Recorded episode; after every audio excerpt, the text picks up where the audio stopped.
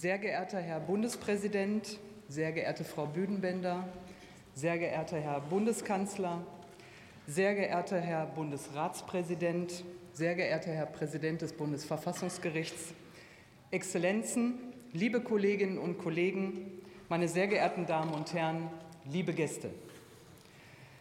Was man auch immer über den Holocaust sagen, schreiben oder erzählen mag, es hat keine befreiende Wirkung.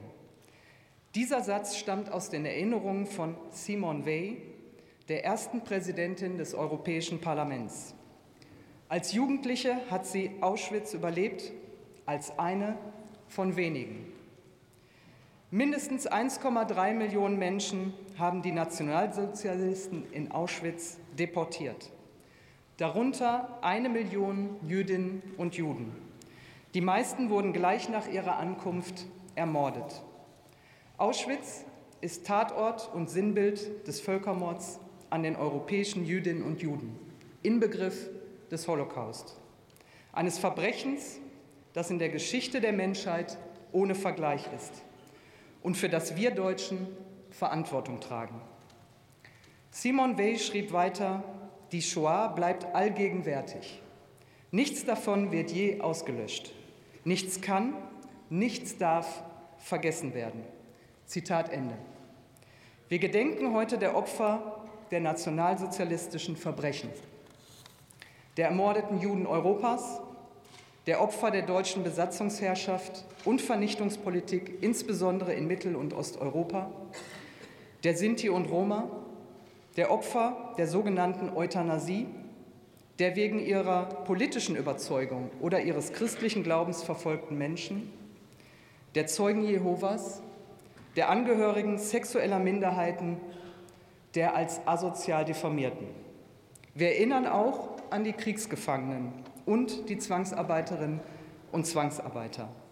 Wir erinnern an diejenigen, die Widerstand leisteten und deswegen hingerichtet wurden.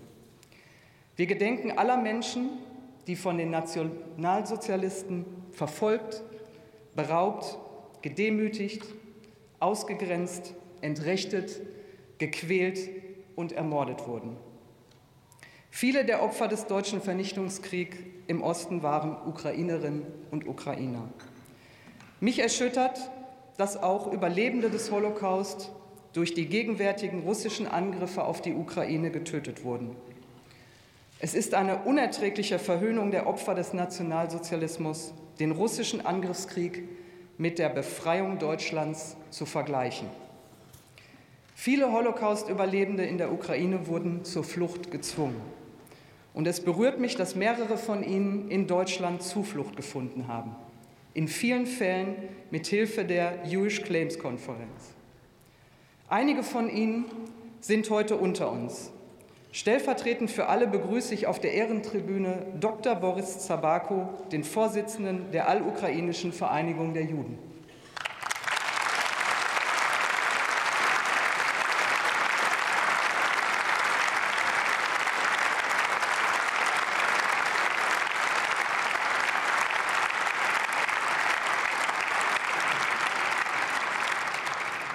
Aus Odessa zu uns gekommen ist Roman Schwarzmann. Wie Boris Zabako überlebte er als Kind die Shoah.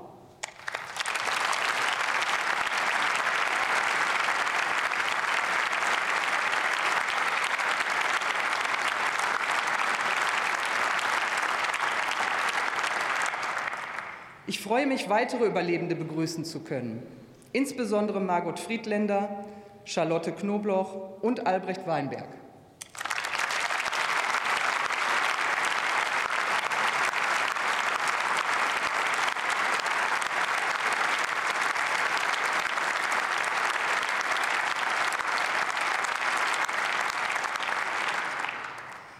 Außerdem begrüße ich Gäste aus der queeren Community, unter anderem Ali Tawakoli aus Afghanistan und Edward Mutebi aus Uganda.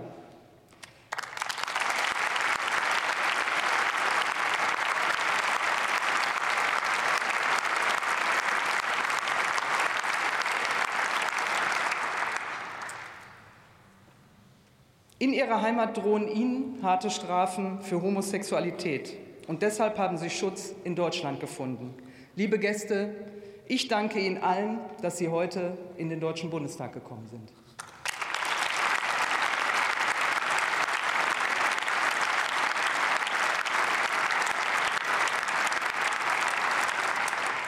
Die heutige Gedenkstunde stellt eine Opfergruppe in den Mittelpunkt, die lange um Anerkennung kämpfen musste.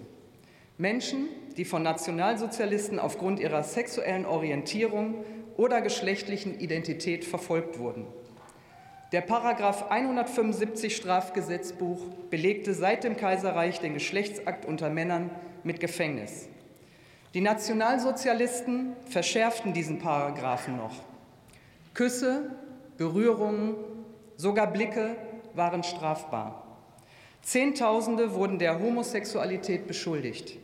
Schon das genügte oft, um ihre gesellschaftliche Existenz zu ruinieren. Mehr als die Hälfte der Männer wurden verurteilt, meist zu langen Haftstrafen und Zwangsarbeit. In einigen Fällen wurden Männer zur Sterilisation gezwungen, viele in den Selbstmord getrieben. Auch wenn der Paragraph 175 nur für Männer galt, waren lesbische Frauen vor Verfolgung keinesfalls sicher. Ebenso wenig wie die Menschen, die nicht das Geschlecht leben konnten oder wollten, das die Gesellschaft von ihnen verlangte. Wer nicht den nationalsozialistischen Normen entsprach, lebte in Angst und Misstrauen. Am härtesten traf es die vielen tausend Frauen und Männer, die aufgrund ihrer Sexualität teils unter Vorwänden in Konzentrationslager deportiert wurden. Sie standen auf einer der untersten Stufen der sogenannten Lagerhierarchie und waren der allgegenwärtigen Gewalt ungeschützt ausgesetzt. Viele wurden für medizinische Experimente missbraucht. Die meisten kamen schon nach kurzer Zeit um oder wurden ermordet. Heute vor 78 Jahren wurde Auschwitz befreit. Aus den Lagern befreit wurden auch die wegen ihrer Sexualität Inhaftierten. Doch für sie brachte das Ende des Nationalsozialismus kein Ende der staatlichen Verfolgung. In beiden Teilen Deutschlands galt der Paragraph 175 Strafgesetzbuch nach 1945 weiter. In der Bundesrepublik bis 1969 sogar in der Fassung der Nationalsozialisten. Aus heutiger Sicht klingt es unglaublich. Erst 1994 wurde der Paragraph 175 vollständig gestrichen. Und es dauerte noch einmal viele Jahre, bis alle Urteile aufgehoben wurden, bis unsere Demokratie die Kraft fand, einzugestehen, diese Urteile waren Unrecht. Auch auf die Anerkennung als Opfer der Nationalsozialisten warteten sexuelle Minderheiten lange vergebens. In den 80er Jahren begannen zivilgesellschaftliche Institu Initiativen in Ost- und Westdeutschland öffentlich an deren Verfolgungsgeschichte zu erinnern und stießen damit immer wieder auch auf Widerstand. Es ist mir sehr wichtig, dass wir heute der Menschen gedenken, die wegen ihrer sexuellen Orientierung und geschlechtlichen Identität verfolgt wurden. Teil unseres Gedenkens ist, dass Überlebende hier im Parlament ihre Stimme erheben und uns von ihrem Leben und Leiden berichten. Die letzten Überlebenden dieser Opfergruppe sind verstorben, ohne dass wir sie gehört haben. Ihre Geschichten müssen andere erzählen. Liebe Maren Kreumann, lieber Yannick Schümann, Sie beide übernehmen diese Aufgabe und tragen uns die Opferbiografien von Marie Pünja und Karl Gorath vor. Der Historiker Lutz van Dijk hat diese Texte verfasst.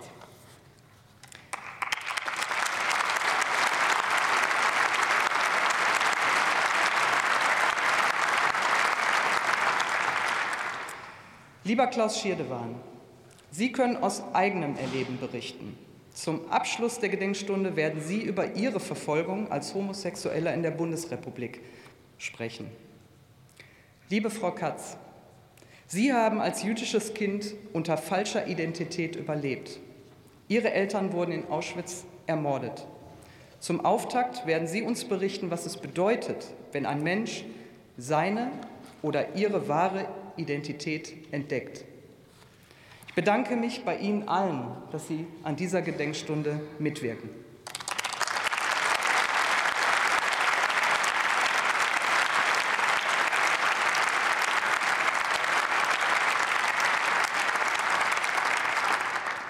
Ebenso danke ich allen, die sich im Vorfeld dafür eingesetzt und den Aufruf zum Erinnern an sexuelle Minderheiten unterstützt haben. Noch immer wissen wir über das Schicksal einzelner sexueller Minderheiten zu wenig.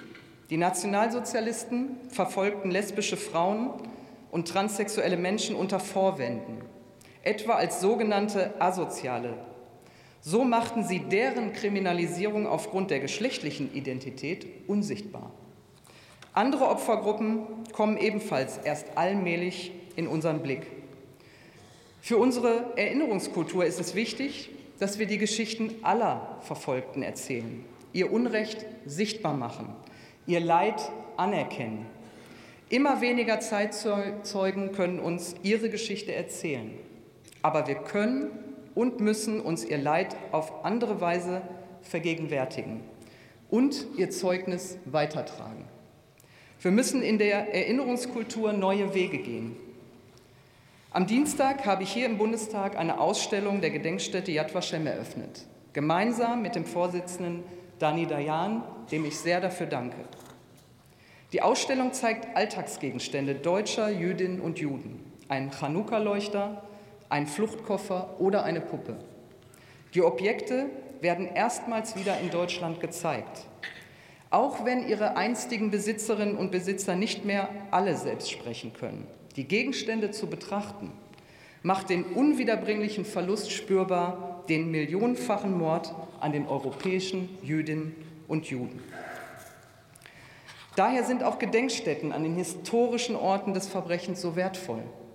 Vor zwei Wochen habe ich die Gedenkstätte für die Opfer der NS-Euthanasie in Bernburg besucht.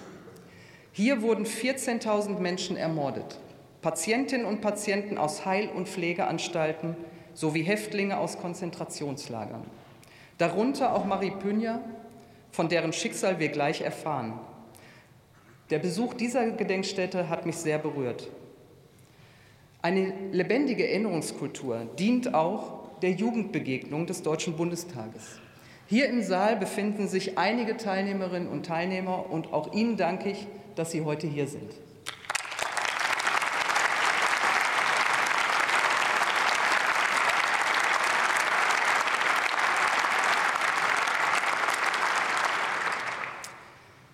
Wir brauchen diese lebendige Erinnerungskultur. Denn viele Menschen in unserem Land glauben, Deutschland hätte sich bereits mehr als genug mit der Shoah beschäftigt. Das ist ein Irrtum. Es kann keinen Schlussstrich geben.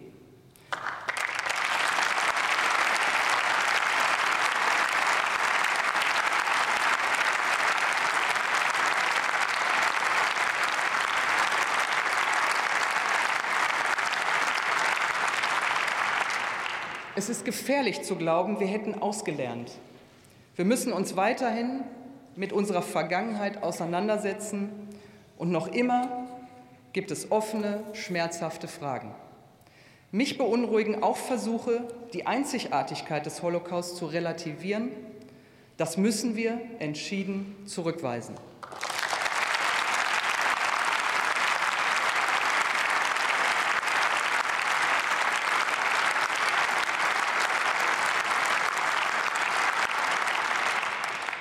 Mir scheint, wir waren schon einmal weiter. Antisemitismus und Antiziganismus, Rassismus und andere Formen gruppenbezogener Menschenfeindlichkeit nehmen zu. Fünf antisemitische Straftaten werden im Schnitt jeden Tag in Deutschland registriert. Gedenkstätten werden geschändet, jüdische Einrichtungen und Synagogen angegriffen, Menschen werden angefeindet, bedroht und attackiert, weil sie Jüdinnen und Juden sind. Das ist eine Schande für unser Land.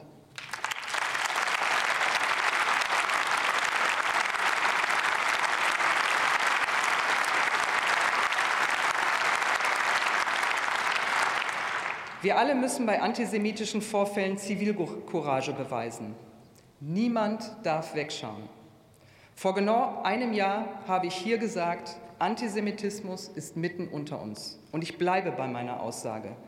Antisemitismus, Rassismus und Fremdenfeindlichkeit finden sich keineswegs nur am äußersten Rand.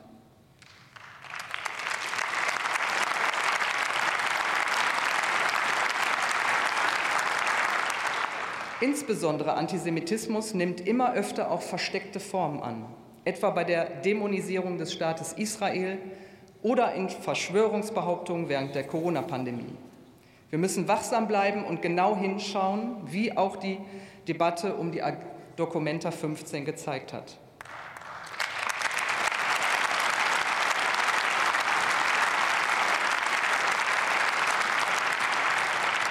Wir müssen auch bei der Diskriminierung queerer Menschen genau hinschauen. Queerfeindliche Straftaten nehmen zu. Die Auschwitz-Überlebende Esther Beharano hat uns eine eindringliche Mahnung hinterlassen. Ich zitiere, Menschlichkeit ist unteilbar. Die Forderung nie wieder gilt auch für die Homosexuellen. Nehmen wir sie beim Wort und Ernst.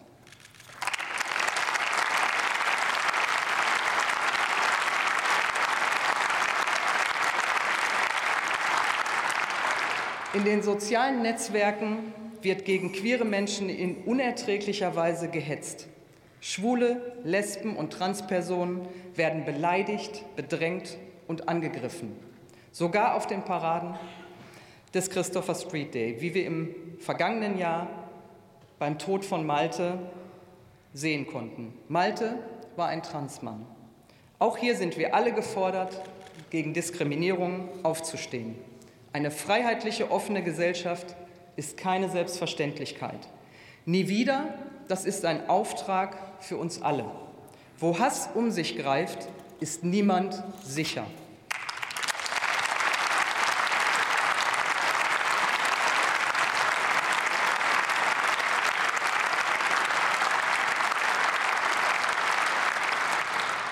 Kämpfen wir gegen Antisemitismus, Rassismus und Fremdenfeindlichkeit. Engagieren wir uns für Toleranz und Vielfalt, für eine Gesellschaft, in der die Würde aller Menschen tatsächlich unantastbar ist.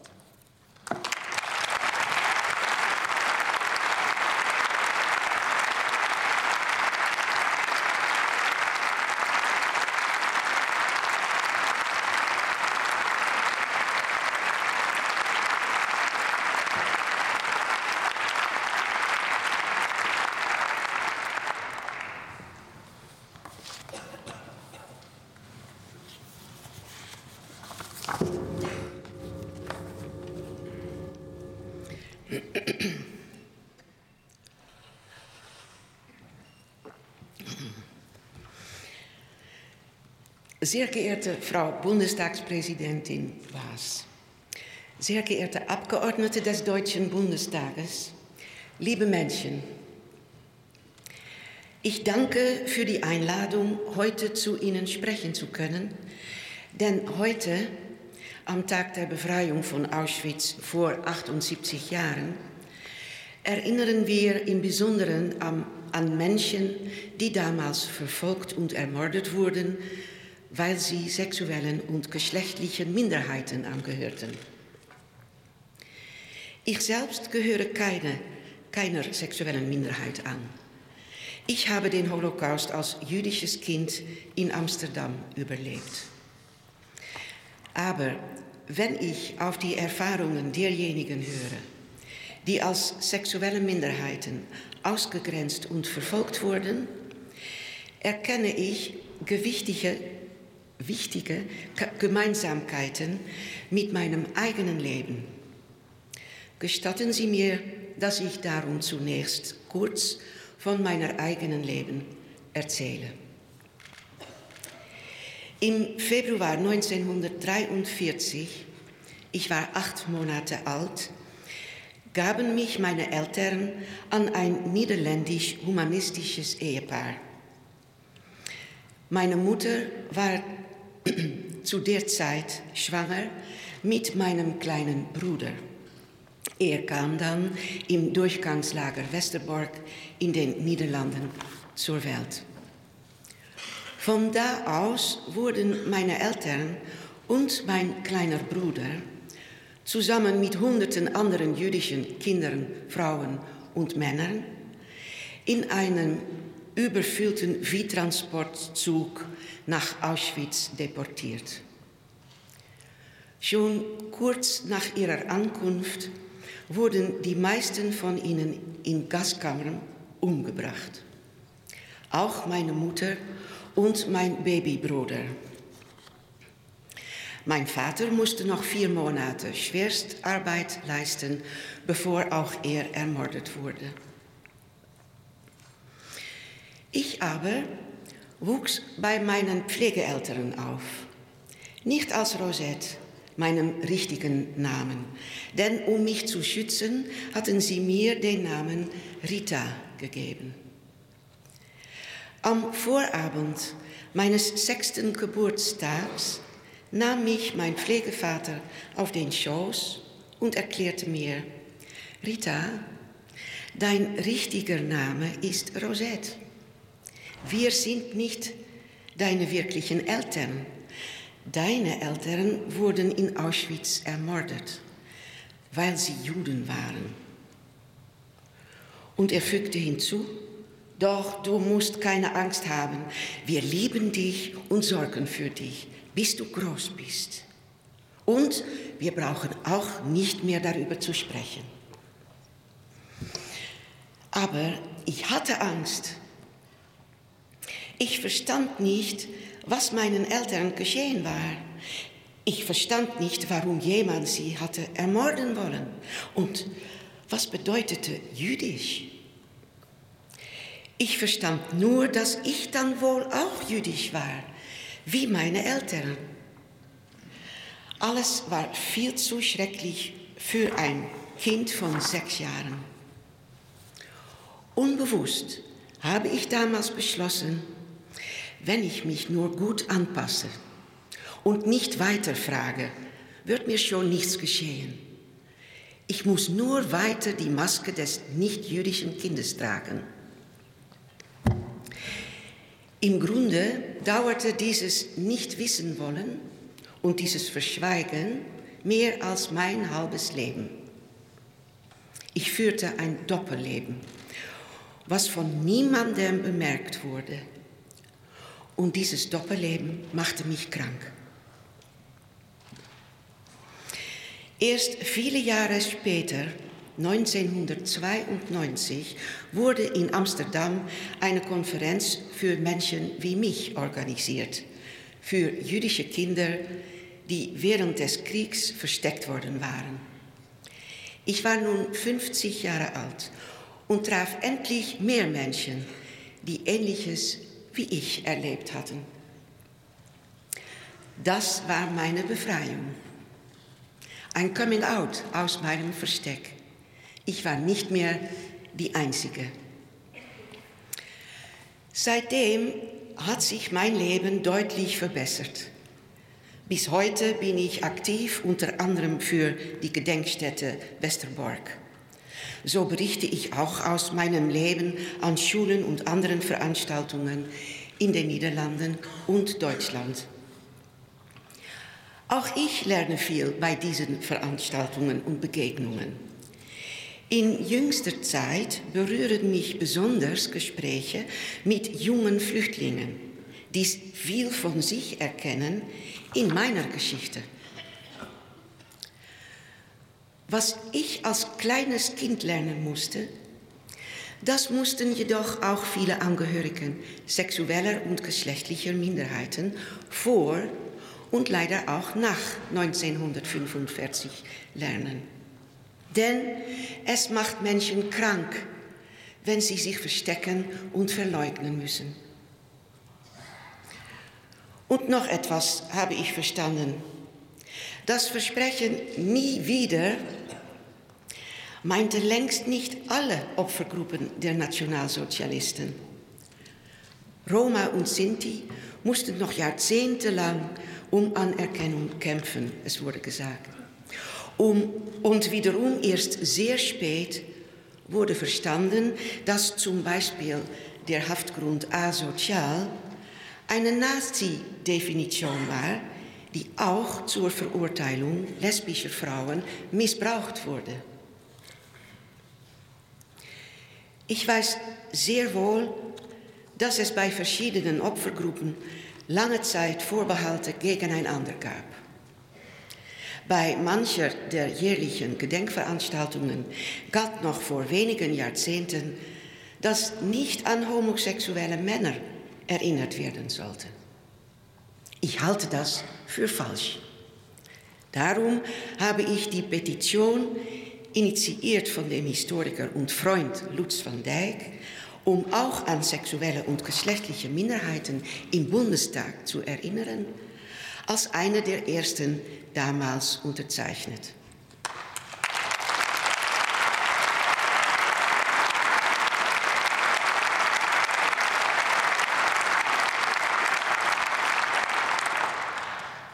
Denn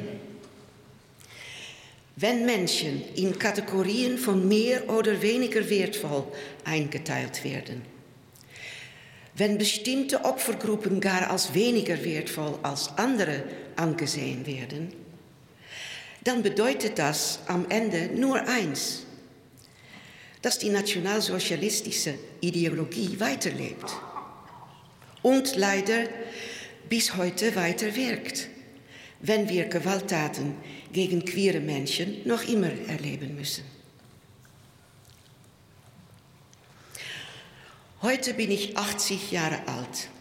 Ich habe nicht vergessen, wie schlimm es ist, sich verleugnen und verstecken zu müssen. Darauf gibt es nur eine Antwort. Jeder Mensch, der damals verfolgt wurde, verdient achtungsvolle Erinnerung. Jeder Mensch, der heute verfolgt wird, hat Anspruch auf unsere Anerkennung und unseren Schutz.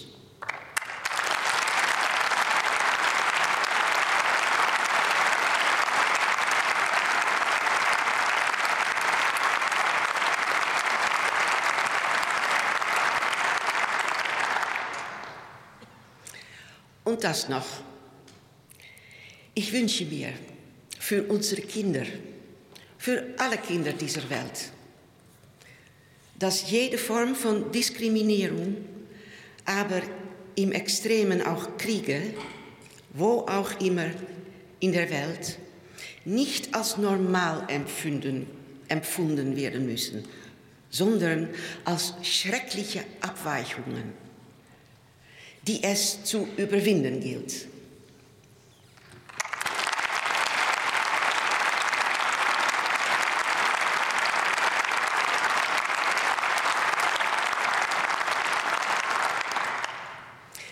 Ich danke Ihnen, dass Sie heute im Bundestag an die Verfolgung sexueller und geschlechtlicher Minderheiten in der NS-Zeit und danach erinnern. Ich bin gern aus den Niederlanden zu Ihnen gekommen, zusammen mit meiner Tochter Mirjam, die meine Arbeit einmal auf ihre Weise fortsetzen wird. Ich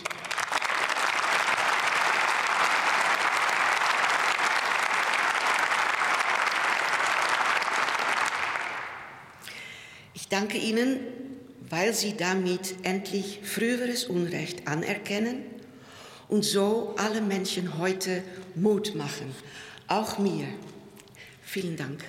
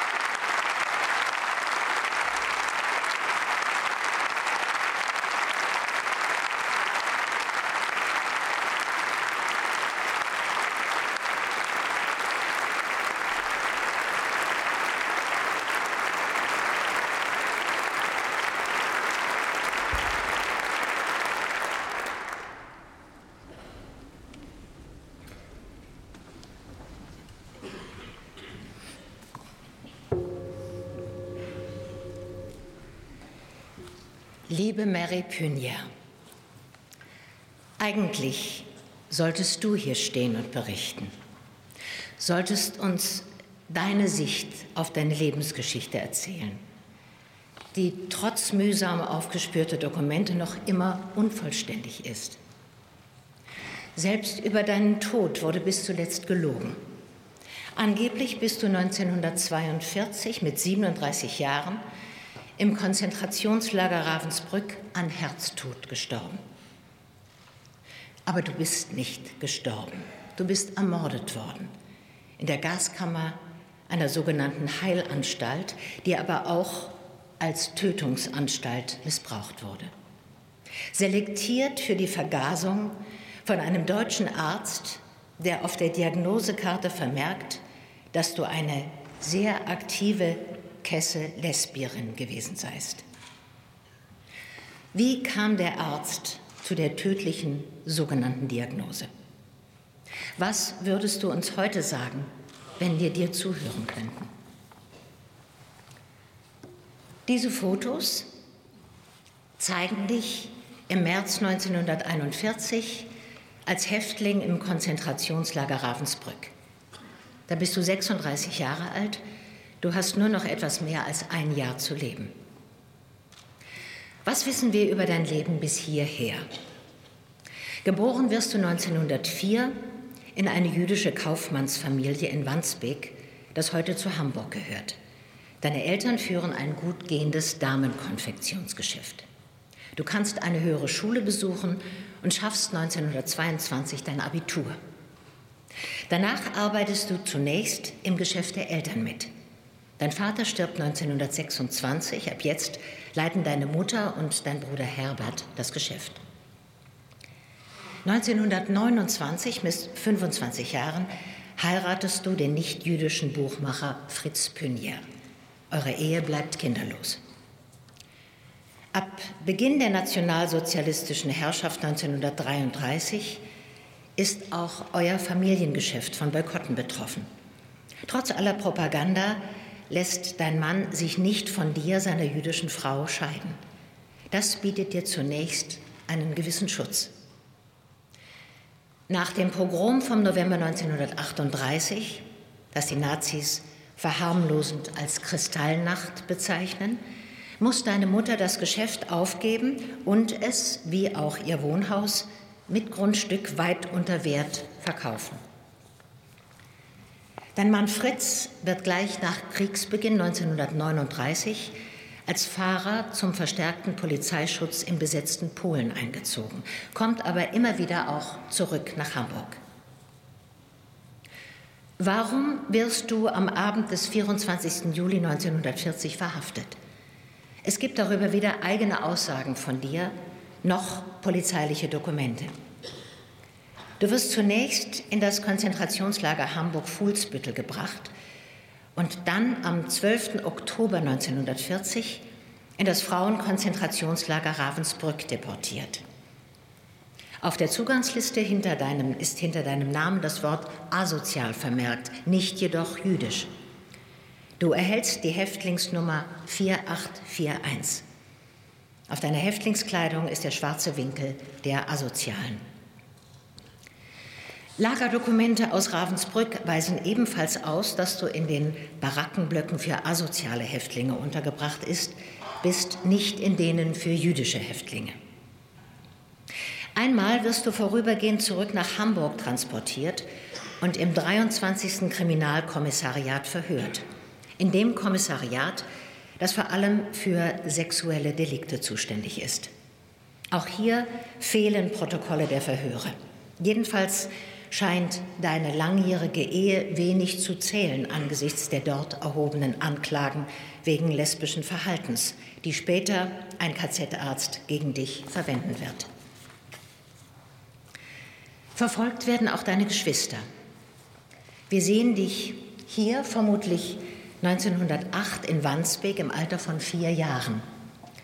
Du stehst lebensfroh in der Mitte, links neben dir dein älterer Bruder Herbert und rechts deine ältere Schwester Ilse. Deine Schwester Ilse wird 1941 als Jüdin zunächst nach Riga deportiert und schließlich im KZ Stutthof ermordet. Eurem Bruder Herbert gelingt mit Frau und Sohn 1938 noch die Flucht nach Amerika. Eure Mutter Lina Kümmermann wird im Juli 1942 als Jüdin zunächst nach Theresienstadt und von dort nach Auschwitz deportiert, wo sie im Mai 1944 mit 71 Jahren ebenfalls ermordet wird.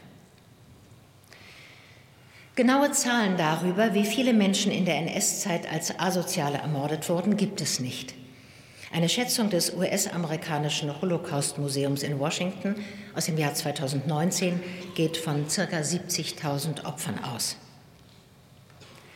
Was war anders an Mary Punier? Und was genau bedeutete die Häftlingskategorie asozial?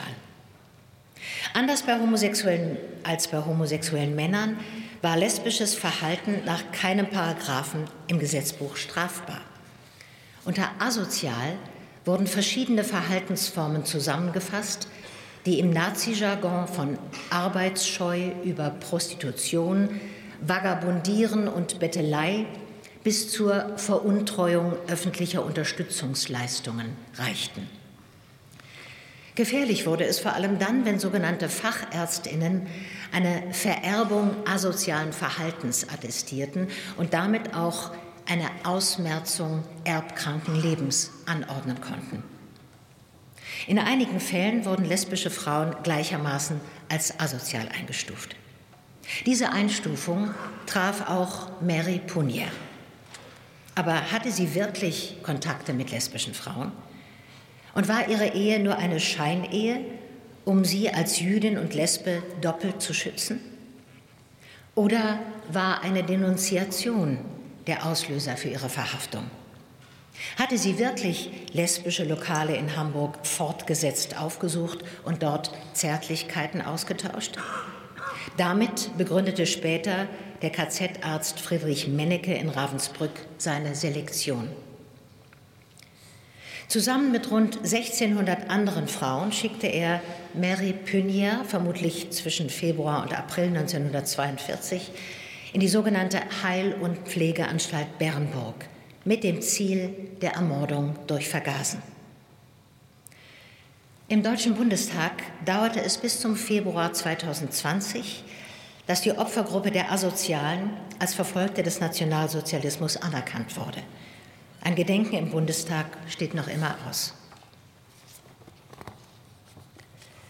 In der Gedenkstätte Ravensbrück mündete ein langer fachlicher Disput erst im Jahr, im letzten Jahr 2022 in einen Kompromiss, um mit einer Gedenkkugel an die lesbischen Frauen zu erinnern, die dort umkamen. Nach Jahrzehnten der Maskierung und Verschleierung können auch heute noch nicht immer alle Geschichten vollständig und eindeutig erzählt werden. Immerhin aber gibt es endlich und zunehmend Bemühungen von Historikerinnen, nicht mehr zunächst und allein die Kriterien und Gesetze der Nazis als Maßstab für eine Anerkennung als Opfer des Nationalsozialismus zuzulassen. Nach offiziellen Angaben verstarb Mary Punier am 28. Mai 1942 im Konzentrationslager Ravensbrück mit 37 Jahren an Herzversagen. Das sind zweifellos Angaben, um die Mordaktion und den wirklichen Tötungsort in der sogenannten Heilanstalt zu verschleiern. Zwei Tage danach wurde ihrem Mann mitgeteilt, dass er die Urne seiner Frau auf eigene Kosten anfordern könne. Fritz Pünja tat es und ließ sie am 4. September 1942 auf dem jüdischen Friedhof Jenfelder Straße in Hamburg beisetzen. Was würdest du uns heute sagen, Mary? Angeklagt als asozial, selektiert und ermordet als Lesbierin. Was davon stimmte? Was wurde dir unterstellt? Was war dir wichtig? Gab es Liebe und Glück in deinem Leben? Immerhin erinnert ein Stolperstein in Hamburg-Wandsbek an dich. Wie gern hätten wir dir zugehört.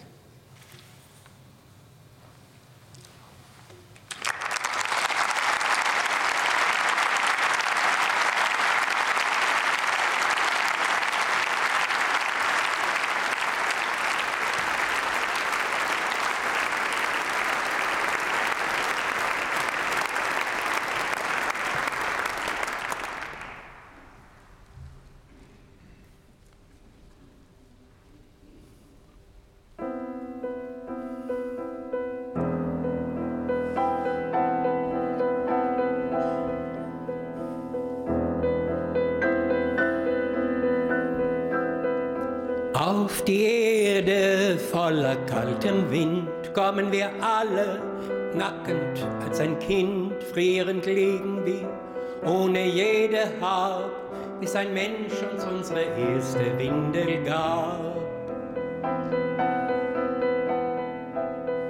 Keiner rief uns, wir waren nicht begehrt, und man holt uns nicht in dem Gefährt.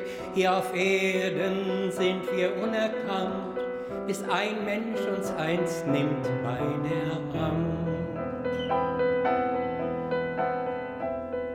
Und die Welt, die ist an gar nichts schuld. Keiner hält einen, wenn man gehen wollt. Menschen, Kinder, vielen sind wir gleich, aber manche weinten wegen uns vielleicht.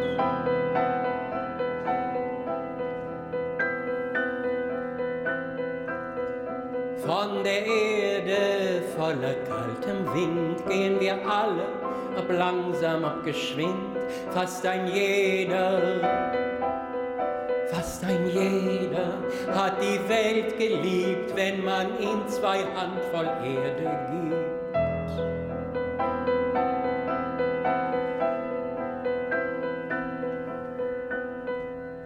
Ich wär auch gern weise, in den alten Büchern steht, was weise ist, sich aus dem Streit der Welt halten, seine kurze Zeit ohne Angst verbringen, seine Wünsche nicht erfüllen, sondern vergessen.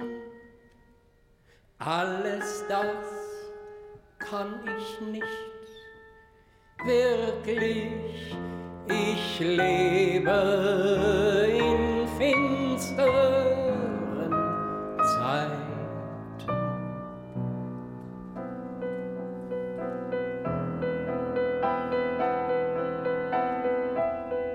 Auf die voller kaltem Wind kommen wir alle nackend als ein Kind, frierend liegen wir, ohne jede Hab, bis ein Mensch uns unsere erste Windel gab. Von der Erde voller kaltem Wind gehen wir alle, ob langsam, ob geschwind, fast ein jeder, fast ein jeder hat die Welt geliebt, wenn man ihm zwei Handvoll Erde gibt.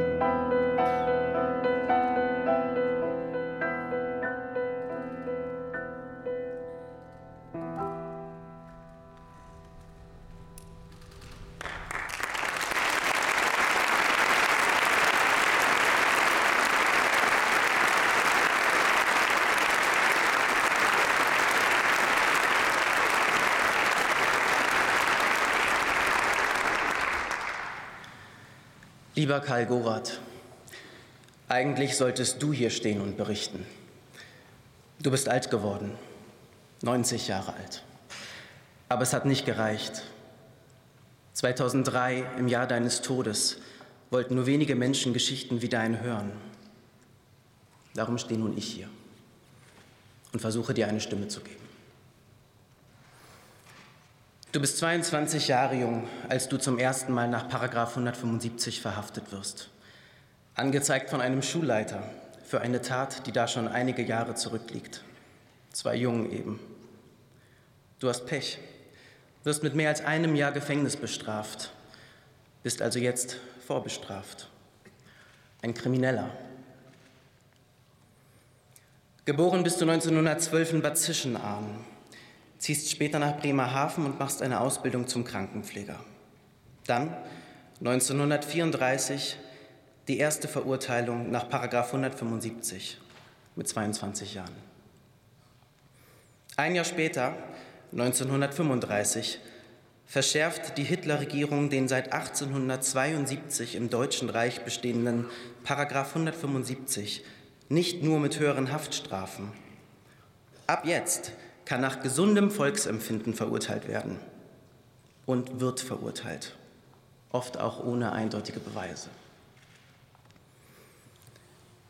Du bist jung, Karl, noch immer. Du triffst dich weiter mit anderen Männern, heimlich, klar, wie sonst. 1938 mit 26 wirst du erneut angezeigt. Und 1939 und 1940 nach 175 zu einer Gesamtzuchthausstrafe von drei Jahren verurteilt. Im November 1942, du hast deine Strafe einschließlich der Untersuchungshaft fast abgebüßt, wird polizeiliche Vorbeugungshaft angeordnet. Als gefährlichen Wiederholungstäter deportieren sie dich im Januar 1943 in das Konzentrationslager Neuengamme bei Hamburg. Hier trägst du erstmals auf deiner Sträflingskleidung den rosa Winkel für Häftlinge, die nach 175 verurteilt worden sind. Später hast du berichtet, dass dir zwei Begebenheiten zunächst beim Überleben all der Schrecken des Alltags im KZ geholfen haben. Da ich eine Ausbildung als Krankenpfleger absolviert hatte, sagtest du, wurde ich der Krankenabteilung zugewiesen. Ich brauchte nicht zu den täglichen Arbeitseinsätzen ausrücken. Und mir war es dank der Hilfe von Kameraden später möglich, meinen rosa Winkel gegen einen roten auszutauschen. Doch schon wenig später machst du dich eines anderen KZ-Vergehens schuldig. In deinen Worten, die Lagerleitung hat die russischen Kriegsgefangenen aushungern lassen. Wir haben dann versucht, Essenrationen in das Russenlager zu schmuggeln. Als das aufflog, hieß es Straftransport nach Auschwitz. Mit vier weiteren Kameraden wurde ich dann am 1. Juni 1943 nach Auschwitz deportiert. Hier sehen wir dich als Häftling in Auschwitz im Jahr 1943. Zu diesem Zeitpunkt bist du 31 Jahre alt. Immerhin trägst du ab hier den roten Winkel der politischen Häftlinge. Ein deutlicher Vorteil, denn es ist ja kein Geheimnis, dass die Häftlinge mit den rosa Winkeln sowohl beim Wachpersonal als auch bei Mitgefangenen ganz unten in der Hierarchie stehen. Der ehemalige Lagerkommandant von Auschwitz, Rudolf Höss, notiert kurz vor seiner Hinrichtung 1947 in sein Tagebuch über die Häftlinge mit dem rosa Winkel. Bei diesen half keine noch so schwere Arbeit, keine noch so strenge Aufsicht. Da sie von ihrem Laster nicht lassen konnten oder nicht wollten, wussten sie, dass sie nicht mehr frei würden. Dieser stärkst wirksame psychische Druck bei diesen meist zart beseiteten Naturen beschleunigte den physischen Verfall Kam dazu noch etwa der Verlust des Freundes durch Krankheit oder gar durch Tod, konnte man den Exitus voraussehen. Der Freund bedeutete diesen Naturen in dieser Lage alles. Es kam auch mehrere Male vor, dass zwei Freunde gemeinsam in den Tod gingen. Dir gelingt es wieder als Pfleger am Krankenrevier zu arbeiten. Du steigst sogar zum Blockältesten auf. Zwei junge polnische Häftlinge werden dir zugeordnet. Ihre Namen wirst du niemals mehr vergessen. Tadeusz und Zbigniew, 21 und 15 Jahre alt. Du liebtest sie, sagst du später, und versuchtest alles, um sie zu schützen. Irgendwann werdet ihr auseinandergerissen, die Spuren verlieren sich. Ob sie überlebt haben? Diese Frage beschäftigt dich bis an dein Lebensende. Kurz vor der Befreiung des KZ Auschwitz durch die Rote Armee, heute, am 27. Januar vor 78 Jahren, wirst du auf einen Transport Richtung Westen geschickt, den du nur knapp überlebst.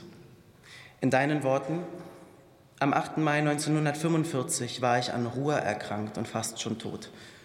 Ein französischer Arzt hat mich aus einem Berg von Leichen gezogen und wieder hochgepäppelt. Nach dem Krieg lebst du wieder an Bremerhaven. Doch schon im März 1946 wirst du erneut verhaftet und im September wegen schwerer Unzucht unter Männern nach 175 zu fünf Jahren Zuchthaus verurteilt. Zu deinem Entsetzen empfängt dich im Gerichtssaal derselbe Richter, der dich schon einmal verurteilt hat, mit den Worten, Sie sind ja schon wieder hier. Ein Antrag deines Verteidigers, die Zuchthausstrafe um die Zeit der KZ-Haft zu verkürzen, lehnt er ab. Du musst die fünf Jahre Zuchthaus voll verbüßen. In den Jahren der nationalsozialistischen Herrschaft von 1933 bis 1945 wurden in Deutschland ca. 50.000 Männer nach 175 verurteilt. Etwa 10.000 von ihnen kamen nach Abbüßung der Strafe in verschiedene KZs. Etwa ebenso viele wurden von 1945 äh, bis 1969 in der Bundesrepublik Deutschland verurteilt, nach der seit 1935 noch immer gleichen Fassung des Paragraphen. Später berichtete Karl Gorath, ich habe dann zehn Jahre keine Arbeit mehr bekommen, denn ich war ja richtig vorbestraft. Später hat man mir die Haftzeit auch noch von meinem Rentenanspruch abgezogen. Meine Rente lag unter Sozialsatz. Noch aus der Haft heraus hatte Karl Gorath ab 1950 mehrmals Anträge auf Wiedergutmachung für in der NS-Zeit erlittenes Unrecht gestellt. Sie wurden allesamt abgelehnt. 1957 bestätigte das Bundesverfassungsgericht, dass die nationalsozialistische Fassung des Paragraph 175 kein NS-Unrecht sei, sondern geltender Rechtsauffassung entspreche. Nach seiner Haftentlassung und mehr als zehn Jahren der Arbeitslosigkeit fand Karl Gorath bis zur Rente eine Anstellung bei der Seemannsmission in Bremerhaven. Mehrfach beantragte er, die Jahre der KZ-Haft auf seine Rente anzurechnen. Auch diese Anträge wurden wiederholt abgelehnt. Zuletzt 1980 vom Bremer Sozialgericht, weil, wie es hieß, der Kläger kein Verfolgter ist, sondern bestraft worden war wegen der von ihm begangenen Sittlichkeitsdelikte. Erst als sich junge Leute beim Bremer Rat- und Tatzentrum, allen voran der Soziologe Jörg Hutter, für ihn einsetzten, gelang es endlich, dass seine monatliche Rente über den Bremer Härtefonds um bescheidene 500 Mark aufgestockt wurde. Im selben Jahr, 1989, schloss Karl Gorath sich einer Studienfahrt junger homosexueller Männer aus Norddeutschland an, die als erste offen schwule Gruppe nach Auschwitz reiste, um als Gruppe Freiwilliger von Aktion Sühnezeichen bei Instandsetzungsarbeiten in der Gedenkstätte mitzuhelfen. Und um im Archiv nach Zeugnissen von Paragraf 175 Häftlingen zu suchen. Hier sehen wir Karl Gorath bei seinem Besuch in der Gedenkstätte Auschwitz.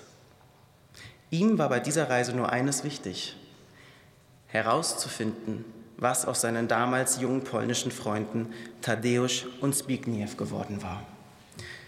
Hatten sie, wie er, überlebt? Im Archiv wurden ihm Dokumente gezeigt, nach denen die Namen beider junger Polen auf einer Todesliste notiert sind. Der inzwischen 77-Jährige war darüber so erschüttert, dass er die Reise abbrach und allein zurück nach Bremerhaven fuhr. Karl Gorath starb im März 2003 mit 90 Jahren, ohne die Wahrheit über die beiden jungen Polen zu erfahren. Die kam erst vor kurzem, 2020, ans Tageslicht. Im Rahmen des polnisch-deutschen Forschungsprojektes Erinnern in Auschwitz auch an sexuelle Minderheiten fand die polnische Historikerin Dr. Joanna Ostrowska nicht nur heraus, dass beide Männer überlebt hatten. Einer von ihnen, Zbigniew K., begleitete 1989, als Karl Gorath dort nach Unterlagen über sein Schicksal suchte, noch als Zeitzeuge Führungen in der Gedenkstätte Auschwitz. Zbigniew starb erst 2012.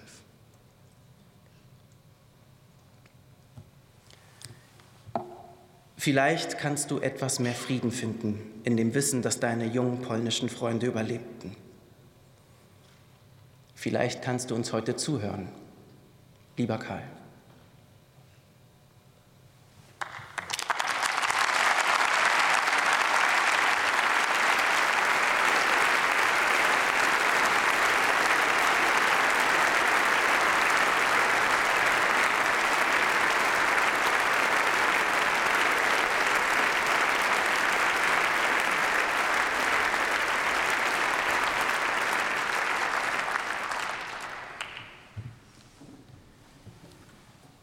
Geehrte Frau Bundestagspräsidentin, verehrter Herr Bundespräsident, verehrte Anwesende. Dass ich jetzt vor Ihnen sprechen kann, ist nicht selbstverständlich. Noch vor wenigen Jahren war ich tief in meinem Innern so verunsichert, schämte mich meiner Gefühle, versteckte mich, Falsches zu sagen, war immer auf der Hut, nichts von meinen Gefühlen zu erkennen zu geben. Bis vor fünf Jahren galt ich als vorbestraft, weil ich im Jahr 1964 als 17-Jähriger von der Staatsanwaltschaft in Rheinland-Pfalz angeklagt und darauf schuldig gesprochen wurde.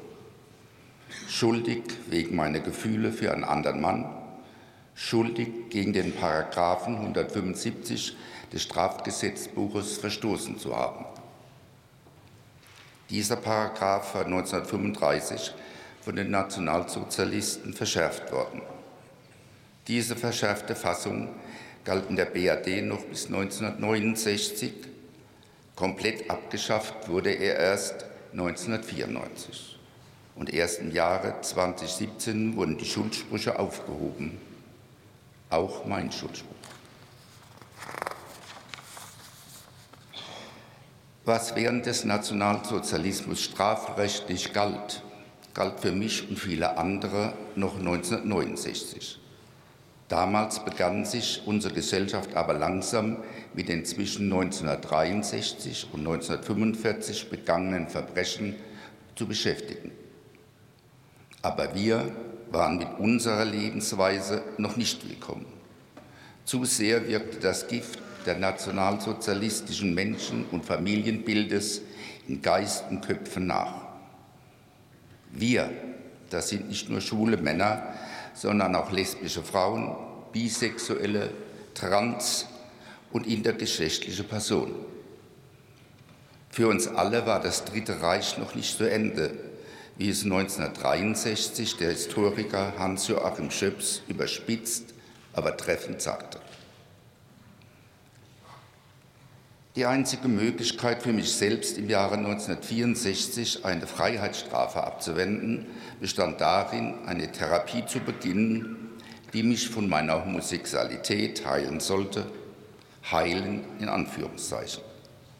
Mein damaliger Mitangeklagter, der bereits 21 Jahre alt war und somit volljährig, wurde mit einer Gefängnisstrafe von einem Jahr belegt. Meine Familie war geprägt durch den christlichen Glauben. Ich selbst habe geglaubt, ich könnte mich ändern, mein Leben nach den damals vorherrschender christlicher Normen zu leben.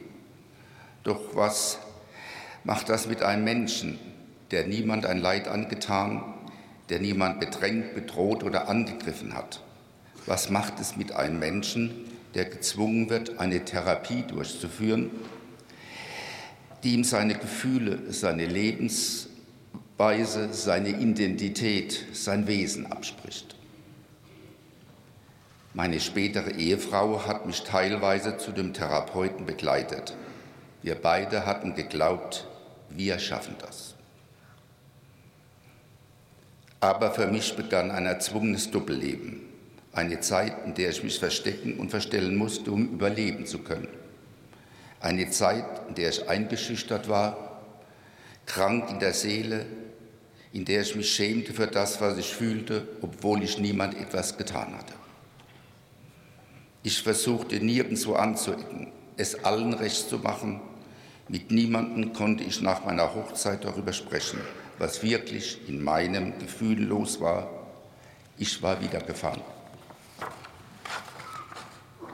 Welche Last und welche Sorgen ich auch meiner Ehefrau und letztlich auch meiner Tochter zugefügt habe, ist mir erst später bewusst geworden.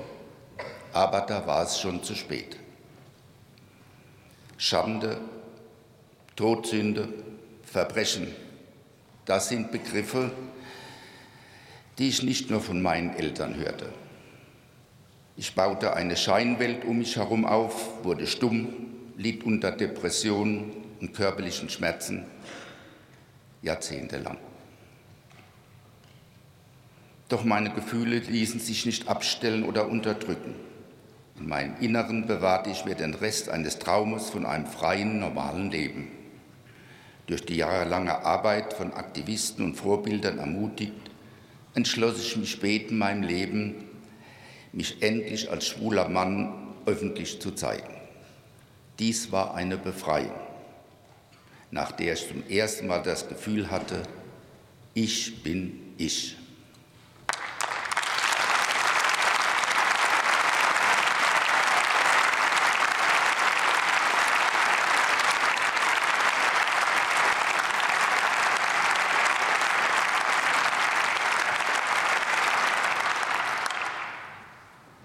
Und die Erfahrung gemacht zu haben, von anderen Menschen so geliebt zu werden, wie ich bin, kann ich kaum beschreiben. Für heterosexuelle Menschen ist das überhaupt keine Frage. Für mich jedoch war es eine überwältigende Erfahrung, dass angefangen von meinen Geschwistern immer mehr Menschen zu mir hielten. Dadurch konnte ich selbst aktiv werden und engagiert mich bis heute für die gleichberechtigte Teilhabe von queeren Menschen in meiner jetzigen Heimatstadt Mannheim und darüber hinaus. All denen, die mir bisher auf meinem Weg geholfen und mich begleitet haben, möchte ich sehr herzlich danken.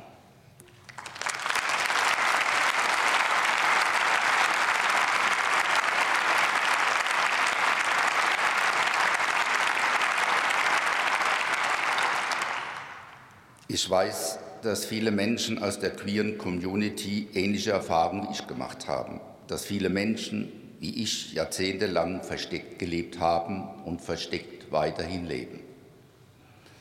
Ich setze mich mit meiner ganzen Kraft dafür ein, dass unsere Geschichte nicht vergessen wird, gerade heute, wo die queere Community erneut großen Anfeindungen weltweit und auch in Deutschland ausgesetzt ist.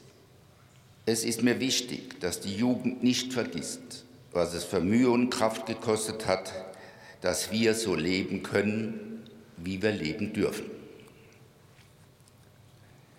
Sie, Herr Präsident, sagten 2018, zu unserem Gedenken muss aber auch die Zeit nach 1945 gehören. Die Würde von Homosexuellen blieb antastbar. Zu lange hat es gedauert, bis auch ihre Würde etwas gezählt hat in Deutschland. Deswegen ist die heutige Gedenkstunde wichtig. Nicht nur wichtig und persönlich für mich, sondern für die ganze gesamte Community.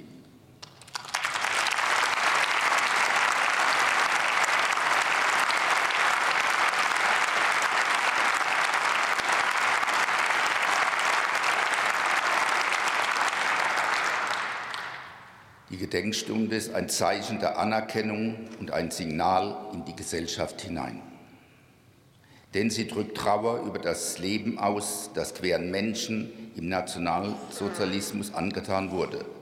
Sie macht aber auch das Unrecht, das 1945 eben nicht endete, sichtbar und gibt den Betroffenen deswegen etwas von ihrer Würde zurück. Ich spreche deswegen auch für all diejenigen, die sich bis heute wegen ihrer sexuellen Orientierung oder ihrer geschlechtlichen Identität verstecken müssen, die deswegen beschimpft, angefeindet, bedroht, ja sogar getötet werden. Sie alle, wir alle stehen hier. Wie gesagt, dass ich jetzt vor Ihnen sprechen konnte, ist noch nicht selbstverständlich. Ich danke Ihnen.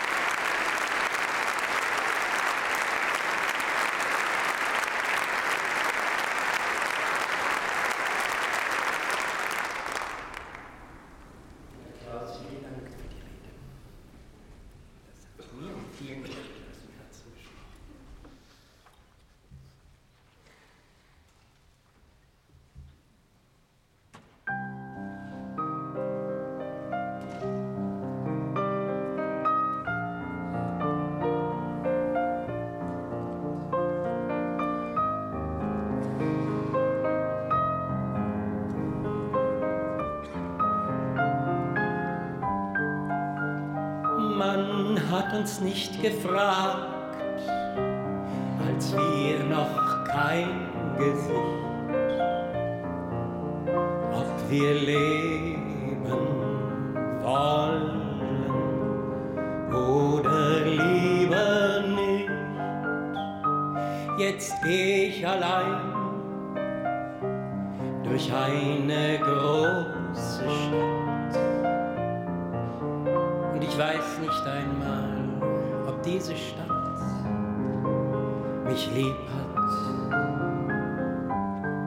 Dann schau ich in die Stuben durch Tür und Fensterglas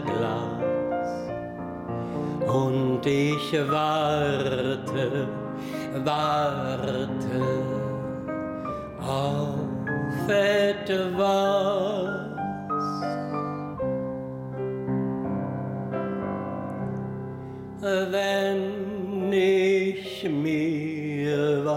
Was wünschen dürfte, käm ich in Verlegenheit,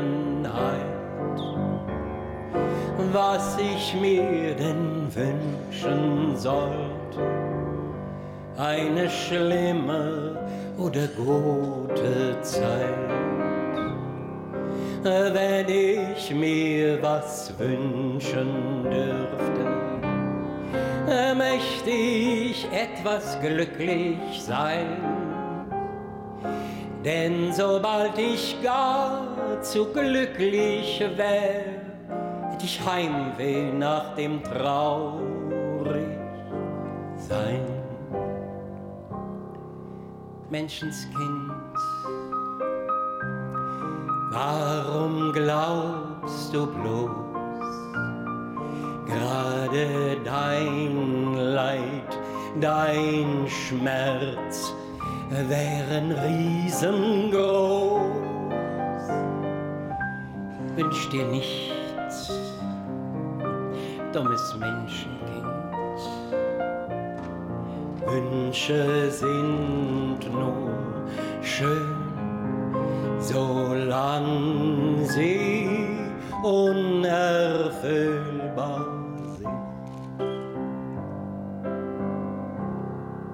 Wenn ich mir was wünschen dürfte, käme ich in Verlegenheit was ich mir denn wünschen sollte. Eine schlimme oder gute Zeit. Wenn ich mir was wünschen dürfte, möchte ich etwas glücklich sein. Denn sobald ich gar zu glücklich bin, hätte ich Heimweh nach dem traurigen